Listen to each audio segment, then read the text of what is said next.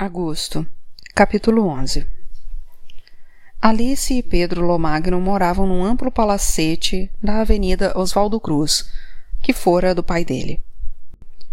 Alice chegou cedo à sala de café. O copeiro, como sempre, pusera a mesa para dois e estava servindo Alice quando Lomagno entrou na sala. Estava vestido para jogar tênis e tinha uma raquete na mão. Cumprimentou Alice, beijando-a carinhosamente no rosto. Colocou a raquete sobre o buffet da sala e sentou-se no lado oposto da mesa. O correio da manhã já chegou? Sim, senhor, respondeu o copeiro. Vou trazê-lo em seguida. O copeiro trouxe o jornal. Lomagno pegou o bule de prata do café, colocou à sua frente. Dobrou o jornal e apoiou-o no bule. Ficou lendo, enquanto passava a geleia numa torrada. Do outro lado da mesa, Alice via apenas a testa e os cabelos cuidadosamente penteados do marido.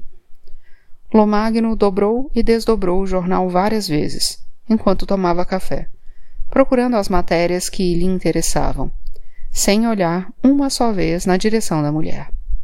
Quando terminou, levantou-se da mesa, apanhou a raquete de tênis. Talvez tenha de fazer uma viagem ao exterior. Posso saber aonde você vai? Europa. A Europa tem muitos países. França. Mais alguma pergunta? Você vai com aquela mulher? Que mulher? Você sabe muito bem. Vou sozinho. Não acredito. Você foi ao médico essa semana?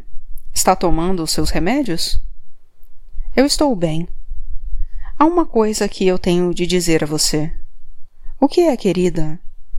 Eu disse àquele comissário de polícia, amigo meu, que você era amante de Luciana Gomes Aguiar. A voz de Alice tremia. Lomagno rodou o cabo da raquete na mão, como fazem os tenistas, mas seu rosto permaneceu impassível. Não sabia que você tinha amigos comissários de polícia, disse Lomagno calmamente. O Alberto Matos, que foi meu namorado. Ah, sei, Lomagno sabia que Matos investigava o assassinato de Paulo Gomes Aguiar. Olhou para Alice, interessado nas reações do rosto dela. Onde vocês se encontraram? Na casa dele. O tremor de sua voz cessara. Agora ela vingava-se do marido e sentia prazer nisso. Sentiria mais prazer ainda se ele perdesse aquela tranquilidade inquietante. O que foi que ele disse? O policial fez alguma pergunta? Não. Você vai se encontrar com ele novamente? Não sei. Você é uma tola. Por que foi fazer uma coisa dessas? Ele perguntou se algum negro frequentava nossa casa, exclamou Alice, esperando, sem saber por quê, destruir o controle exibido pelo marido. Lomagno virou as costas para Alice e saiu, sem olhar para trás.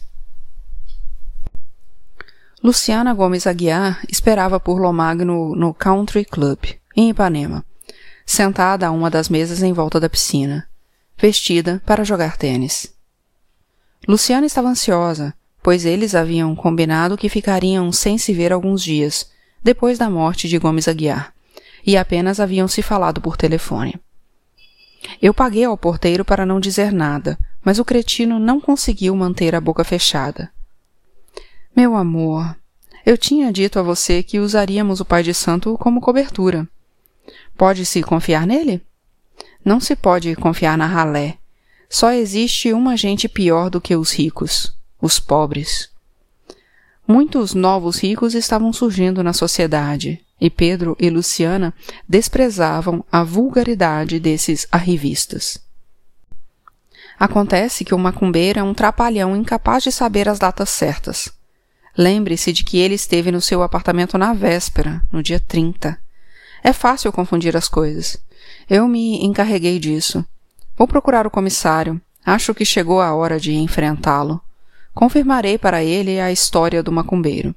Se for preciso, falarei dos problemas de saúde dela. Mas temos de sumir com esse porteiro. O Chicão pode se encarregar disso. Ele te adora. Faz tudo o que você quiser. Vou ligar para ele agora. Não podemos perder tempo. Pouco depois, Lomagno voltou. Tudo resolvido. Agora vamos jogar nossa partida. Hoje eu vou ganhar de você, disse Luciana. Não duvido, você está cada vez melhor, mas não pense que vou entregar o jogo.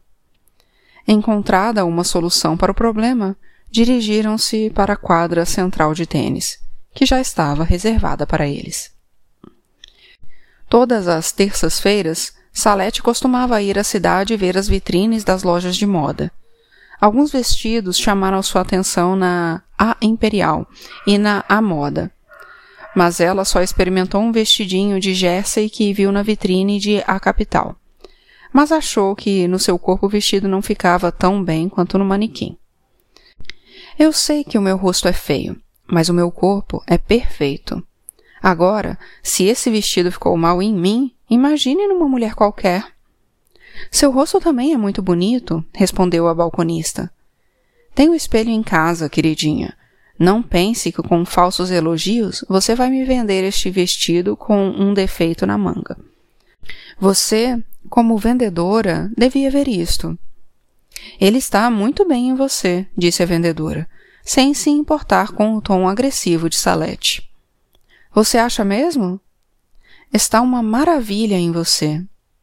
Salete fez várias poses na frente do espelho antes de decidir-se a comprar o vestido.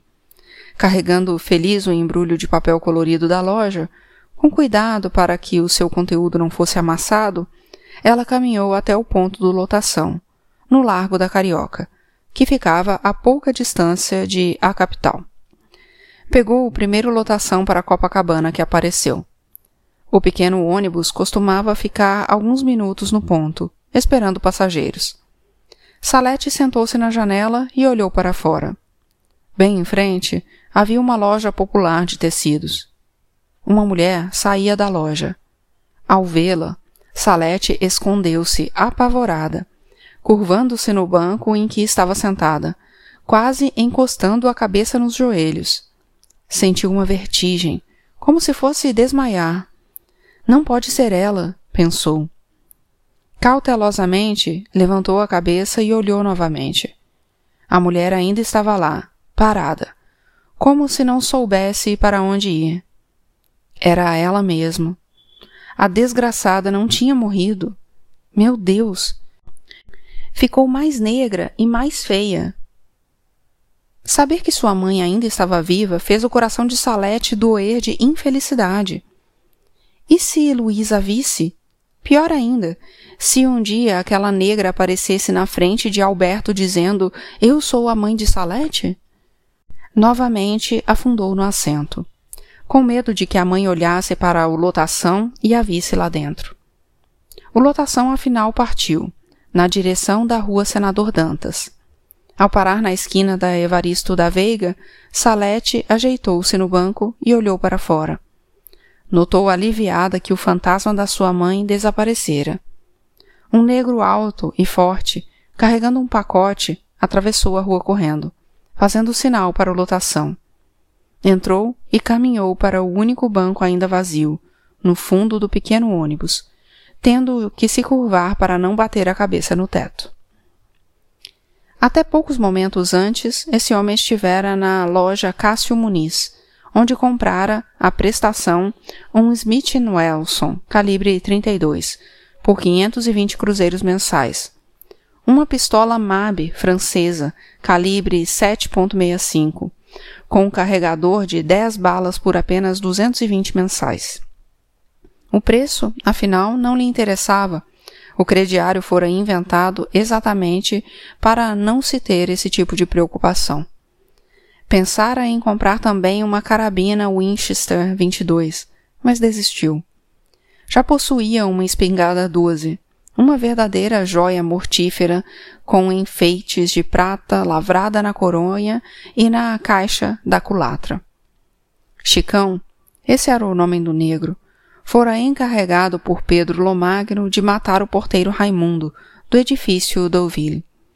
Pretendia fazer isso naquela noite, mas primeiro levaria as armas que comprara para guardar provisoriamente na casa de uma mulher, com quem de vez em quando dormia na rua Almirante Tamandaré, não muito distante do edifício Deauville. Chicão conhecera Pedro Lomagno em janeiro de 1946, no Clube Boqueirão do Passeio, na rua Santa Luzia. Dois anos antes fora convocado para o serviço militar, sendo incorporado ao nono Batalhão de Engenharia, uma das principais unidades da FEB a seguir para a Itália, em julho de 1944, e uma das últimas a regressar, em 3 de outubro de 1945 chegara ao posto de cabo. Chicão gostara da guerra. Nunca comera tão bem em sua vida. Os soldados brasileiros dispunham dos abundantes recursos e serviços do quarto corpo de exército americano.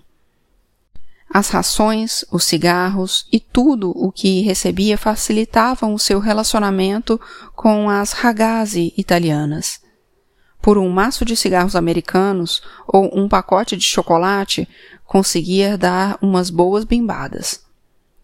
A possibilidade de morrer não o preocupava, e depois de ver dois companheiros morrerem ao seu lado, um atingido por um morteiro dos Tedeschi e outro varado por estilhaços de uma Bob Trap, sem que nada acontecesse com ele, Chicão chegara à conclusão de que tinha o corpo fechado. Seu porte atlético o levara a ser chamado a participar de exercícios de boxe com os colegas americanos e a participar de lutas de exibição. Fodera e lutara boxe e desarmara minas, sem pegar uma gonorreia, como todo mundo, ou sem quebrar seu nariz fino de branco, ou ter o corpo despedaçado. Sim, a guerra fora uma coisa boa. As pessoas morriam subitamente na guerra, mas também não morriam assim em São João de Meriti, onde morava? A desmobilização e a volta ao Brasil foram a pior coisa que acontecera em sua vida. Em pouco tempo gastou o dinheiro que economizara e precisou procurar um trabalho. Antes de ser convocado, Chicão trabalhava como servente de obra, mas agora considerava aquele serviço indigno de um homem com a sua experiência. Um ex-pracinha, colega de regimento, lhe disse que o clube do Boqueirão do Passeio estava precisando de um instrutor de boxe. Apareceu no clube vestido com uma jaqueta militar americana forrada de lã e usando uma bota negra, que ia até acima dos tornozelos, de cadarços grossos e solado de borracha dura que ele chamava de Baby Boot, o Combat Boot, o uniforme de campanha dos pracinhas. Juntos com um capacete alemão de aço e uma pistola Walter, a bota e a jaqueta eram seus troféus de guerra. Após uma rápida entrevista com Kid Terramoto, um ex-campeão carioca dos meio-médios que dirigia a academia de boxe do Boqueirão do Passeio, Chicão foi contratado. Dois dias depois, ele e Pedro Lomagno se conheceram. Lomagno decidira aprender a lutar boxe e o clube ficava convenientemente próximo do escritório da empresa de exportação de café do seu pai, na Avenida Graça Aranha, onde Pedro estagiava, preparando-se para assumir, um dia, os negócios do velho Lomagno. Pedro e Chicão tinham a mesma idade, 22 anos. Um se sentiu logo atraído pelo outro. Lomagno, que era um jovem taciturno e introvertido, admirava o entusiasmo e a alegria de viver de Chicão. Este respeitava a educação, a riqueza e a brancura do outro. Durante um ano, os dois se viram três vezes por semana na academia. Apesar da íntima relação que se estabelecera entre eles, os dois nunca saíram juntos. Os pais de Pedro não aceitariam a amizade dele com um negro, e os amigos achariam muito estranho se aparecesse com Chicão nas festas elegantes que frequentava. Com a morte do pai, Pedro Lomagno assumiu os negócios da família e deixou de ir ao Boqueirão. Mas nem por isso abandonou o amigo. Contratou Chicão para superintendente do armazém de café da sua firma, na Avenida Rodrigues Alves. Mas Chicão não possuía as qualidades necessárias para aquele trabalho. Lomagno deu-lhe dinheiro para que abrisse sua própria academia de boxe.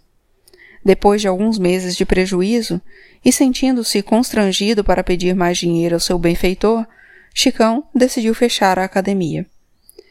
Pedro Lomagno, que sentia falta das lutas de boxe, pois seu corpo começava a adquirir uma indesejável flacidez em volta da cintura, apareceu no ginásio do Rio Comprido no dia em que Chicão arrancava da fachada a placa com o nome da Academia Brasil de Boxe.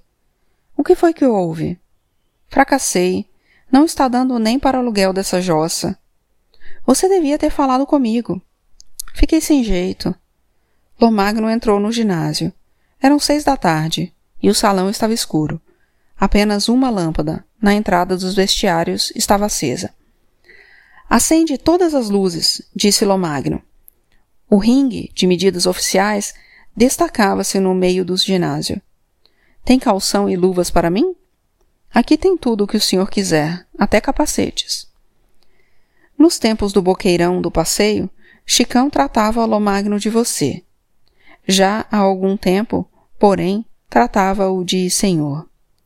Vamos lutar sem capacetes. Lutaram vigorosamente até Lomagno cansar. Há muito tempo que Lomagno não sentia aquela sensação de bem-estar. Estava sentindo falta disso. Os dois estavam nus no vestiário.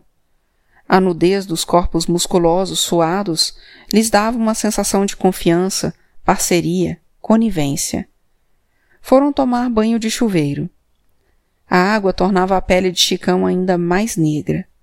Em contraste, a pele de Lomagro, mesmo depois do exercício violento que praticara, continuava pálida, como se seus músculos poderosos fossem feitos de mármore. Pergunta ao dono do ginásio quanto ele quer. Vou comprá-lo para você. Não adianta comprar. Sabe quantos alunos eu tinha? Dois. Quantos alunos você gostaria de ter? Ah, no mínimo uns vinte. Você já tem uns vinte. Tenho? Eu serei os seus vinte alunos. Chicão comprou o ginásio, com dinheiro emprestado por Lomagno. Fizeram um acordo. Chicão não teria nenhum outro aluno. Duas vezes por semana, Lomagno saía do escritório à tarde, sem dizer a ninguém aonde ia, para treinar boxe no ginásio. Agora deserto e fechado, na rua Barão de Tapajipe, no Rio Comprido. Agora, dentro do lotação, Chicão rememorava o telefonema de Lomagno e fazia os seus planos para aquela noite. O que Lomagno lhe pedira era uma galinha morta.